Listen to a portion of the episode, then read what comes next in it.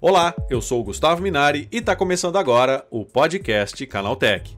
Para diminuir a lacuna de gênero no setor de tecnologia por meio da capacitação profissional, nasceu a Reprograma.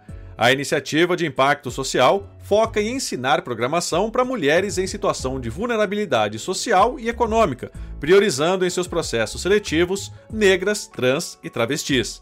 Desde a sua fundação em julho de 2016, a Associação Sem Fins Lucrativos já sensibilizou mais de 4 mil mulheres por meio de suas oficinas de seleção. Para falar mais sobre esse projeto, eu recebo hoje aqui no podcast Canaltech a Nádia Brandão, que é diretora executiva da Reprograma. Então vem comigo que o podcast Canaltech de hoje está começando agora. Olá, seja bem-vindo e bem-vinda ao podcast que atualiza você sobre tudo o que está rolando no incrível mundo da tecnologia. Embora representem 51,1% da população brasileira, as mulheres são apenas 23% no mercado de tecnologia, segundo dados da plataforma de empregos Cato. Quando pensamos em mulheres negras, a porcentagem é ainda menor, com aproximadamente 11%. Desde a sua criação, a iniciativa Reprograma já formou mais de 2 mil alunas, sendo que 71,7% se autodeclaram pretas ou pardas e 10% trans ou travestis. É sobre esse assunto que eu converso agora com a Nádia Brandão, que é diretora executiva da Reprograma. É, Nádia, como é que surgiu a Reprograma? A Reprograma ela surge em 2016 a partir de uma inquietação, assim, que as, as nossas fundadoras, que são a Mariel, Carla e Fernanda, elas percebem uma lacuna de gênero muito importante no mercado de tecnologia.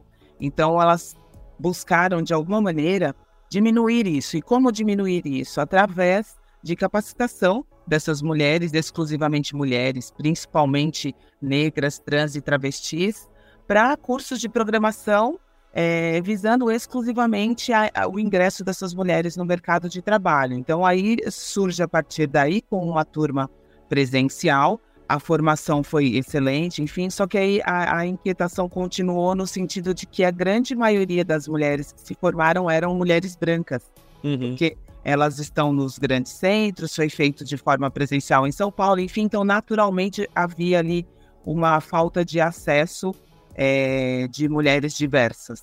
Então, um, o, os nossos cursos deixam de ser, até por conta da pandemia, que aí é, na sequência aconteceu a pandemia, a gente já estava preparada para essa questão online, ele deixa de ser presencial e passa a ser online, abrangendo toda, todas as regiões do Brasil. E aí a gente pôde incluir também mais uma, uma predileção é, até para alcançar essas mulheres de Norte e Nordeste. Então, uh, os cursos de programação são 100% gratuitos, voltados para mulheres, especialmente de, em estado de vulnerabilidade, mas com um foco especial para mulheres trans, é, negras, trans e travestis do Norte e Nordeste. Então, não exclusivamente, mas preferencialmente. Idade, o que, que vocês ensinam para essas mulheres? São cursos, eh, não, são, nós temos vários programas. Então, inicialmente tem, algum, então, tem cursos que são introdutórios de, de programação, linguagem, HTML, enfim. Então, elas começam a, a se familiarizar com esse é, universo de tecnologia, porque tem uma questão assim que a gente, eh, que elas, que existe uma quase que uma autossabotagem, porque ah, isso só serve para quem é de exatas, é, isso só serve para quem tem inglês fluente, é, e não é nada disso. Então, a gente tem algumas etapas de formação e, e inicia com oficinas, até para trazer essas mulheres para esse ambiente, onde elas já conseguem fazer, programar é, alguma, alguma linguagem, para que elas consigam se, se sentir pertencentes a esse universo. E daí a gente começa a outras etapas, a gente tem cursos mais é, de imersão, que são cursos é, intermediários, nós temos, inclusive, o curso de é, que é o Educadevas, que aí a gente percebeu que as mulheres, a gente não tinha professoras né, que, que representassem esse grupo. Então a gente entendeu que precisava ter grupos de formação dessas mulheres que vão fazer a formação das meninas, de professoras. E aí, além de tudo isso, que é o diferencial da Reprograma, é justamente o apoio socioemocional. Então, elas não têm só aula de código, elas não aprendem exclusivamente a codar, né, que é o termo que, que se utiliza. Na verdade, elas têm todo um apoio socioemocional para que elas se sintam empoderadas, se sintam pertencentes, que elas estejam capacitadas na sua integralidade, não exclusivamente técnica, mas também de forma socioemocional. Então é isso, assim, é um pacote, né? Ah, legal. E, e Nádia, é, esses cursos, eles duram quanto tempo?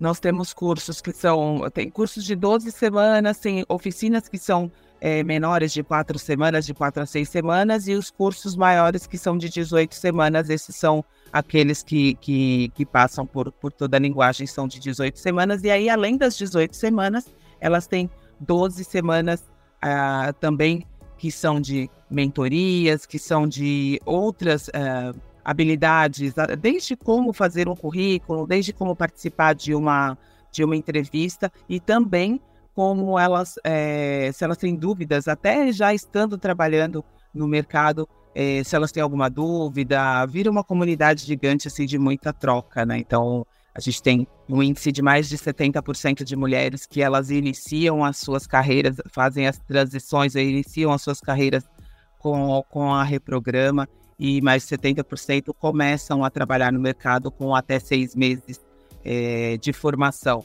Então, isso a gente, a gente tem muito orgulho de, de falar sobre isso, porque é sobre é, conseguir a, estabelecer a missão, né, que é colocar essas mulheres efetivamente no mercado de trabalho. E Nádia, você já tem ideia assim de quantas mulheres vocês conseguiram ajudar nesse tempo todo? Olha, pela Reprograma já passaram mais de 25 mil mulheres, sendo que muitas delas, mais de 5 mil, passaram pelas oficinas especificamente, e mais de, são, se não me equivoco, mais de 2 mil mulheres já foram capacitadas, é, falando da, do curso de formação completa. Quando a gente fala de oficina, tem um número muito maior, porque as oficinas são de curta duração e elas participam são introdutórias. E como os nossos cursos são de no máximo 40 mulheres por aula, porque são cursos muito individualizados, é, é quase que é, o apoio é uma a uma mesmo, então a gente não tem é, como abranger um número muito maior de mulheres numa mesma sala. Então os, os cursos são de no máximo 40 mulheres por turma. Então nós temos formadas e capacitadas mais de duas mil mulheres, entre mulheres e adolescentes. Não, muito bacana. E, Nádia, né, o foco do programa está na, na vulnerabilidade social e econômica dessas mulheres, né? Como é que vocês avaliam isso? Sim, é, a gente acompanha essas mulheres, né, no, antes, a, a, partir do momento do processo seletivo, que é um processo seletivo bem extenso, inclusive, para a gente garantir que realmente estejam aproveitando, né, que estejam usufruindo do programa as mulheres que efetivamente estejam numa situação de maior vulnerabilidade social, enfim, tem todas essas questões. Então, a gente mede no decorrer do processo seletivo e depois acompanha essas mulheres pós-processo seletivo durante o curso e também depois, depois de concluído o curso.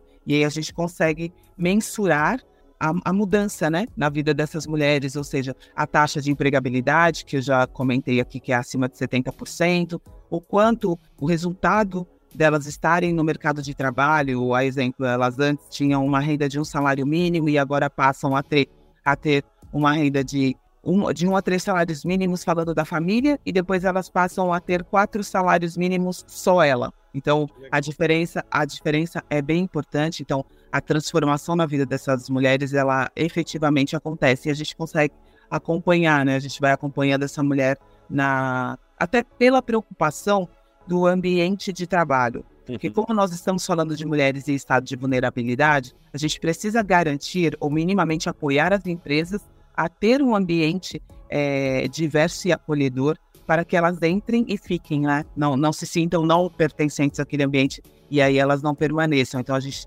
precisa garantir também a outra ponta, que os parceiros, a, as empresas que contratam essas mulheres, que eles vão garantir esse ambiente acolhedor de manutenção dessas mulheres no mercado de trabalho. Nádia, e para quem quiser participar, né, o que, que tem que fazer? Olha, é, acessar as nossas redes sociais, o nosso site, é, Instagram, é, nós temos é, TikTok, enfim, todas as redes sociais da Reprograma, acompanhar, porque nós fazemos chamamentos sempre sobre os nossos cursos, são cursos distintos, então as mulheres elas se inscrevem através da, do, dos links do, das nossas redes sociais. O curso é 100% gratuito, então isso é importante dizer que nós temos parcerias com grandes empresas e, e que proporcionam, porque a, a Reprograma é uma organização sem fins lucrativos, então ela não absolutamente não, não cobra esses cursos. E as mulheres que, ela, que elas se encorajem, elas precisam estar nesses ambientes, nós precisamos ocupar esses lugares. Então, é, que elas deixem de lado essa questão de que não é para elas, que esse ambiente não é. Então, que visitem as nossas redes sociais, que acompanhem as inscrições, que se inscrevam inúmeras vezes, porque são programas distintos. A gente tem desde adolescentes até quem está em transição, que já tem uma carreira estabelecida, mas que quer fazer uma transição para a tecnologia. Então, a, a Rede Programa está de portas abertas para todas as mulheres, para que conheçam o, esse universo e que fiquem conosco. E Nádia, né, já que você falou de inscrição, né, tem inscrição aberta o ano todo? Existe algum processo seletivo? Como é que funciona isso? Sim, são vários processos seletivos ao longo do ano. Então, à medida que nós temos novas turmas, abrem-se processos seletivos. Então, por isso que precisa ficar ligado nas redes sociais, principalmente é, Instagram, enfim, porque a gente faz vários chamamentos no decorrer do ano. Então, é acompanhar, porque às vezes tem algum tipo. E, são muitos cursos de nível 1, inclusive, para introdutórios mesmo. Então, é, é, acompanhar, porque acontecem vários no decorrer do ano é, e de níveis diferentes. Então, aquelas que já estão no mercado de tecnologia e que querem aprimorar também tem espaço ali garantido, e principalmente aquelas que estão ingressando agora. É acompanhar, porque a gente tem processo seletivo sim o ano todo. Nádia, parabéns pela iniciativa, obrigado pela participação e bom dia para você, hein? Obrigada, Gustavo. Muito obrigada pelo espaço. Até a próxima. Tchau, tchau. Até, tchau, tchau. Tá aí, essa foi a Nádia Brandão falando sobre como uma associação sem fins lucrativos está conseguindo reduzir a lacuna de gênero no setor de tecnologia. Agora se liga no que rolou de mais importante nesse universo no quadro Aconteceu Também.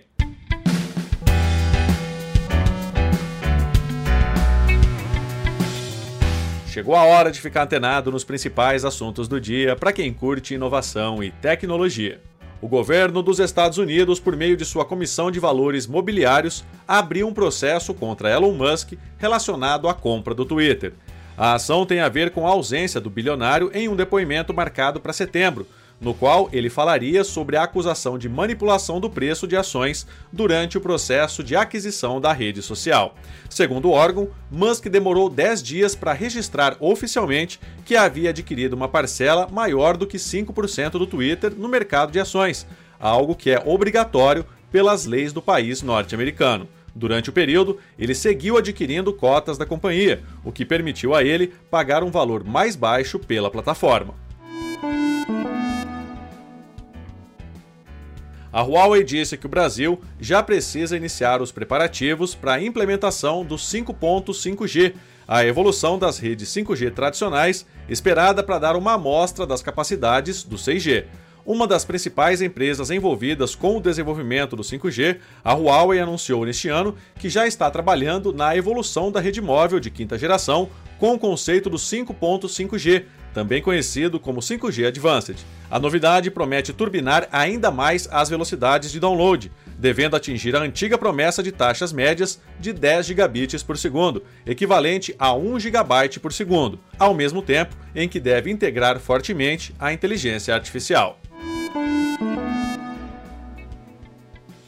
O X antigo Twitter testa um novo formato de assinaturas com três categorias que envolvem até mesmo a não exibição de anúncios. A alteração da quantidade de propagandas mostradas ao público parece ser o ponto central da nova proposta, que foi citada em uma reunião da CEO Linda Yacarino com banqueiros e investidores. O teste conduzido pelo Twitter envolveria categorias chamadas Basic, Premium e Plus para o X Premium, anteriormente conhecido como Twitter Blue.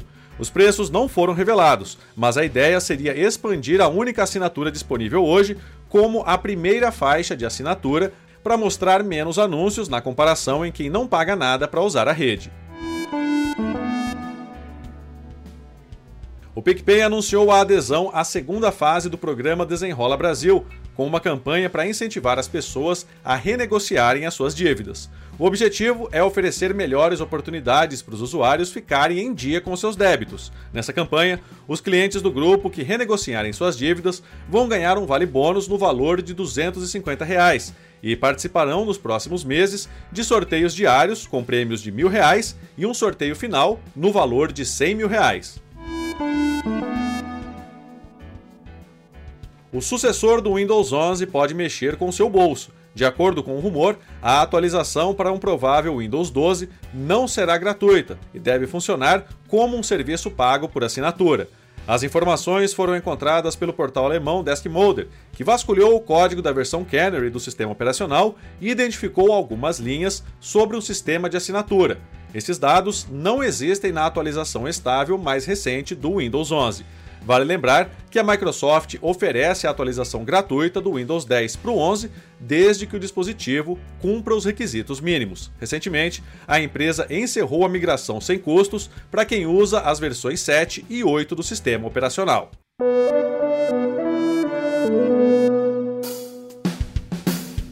Tá aí, com essas notícias, o nosso podcast Canaltech de hoje vai chegando ao fim.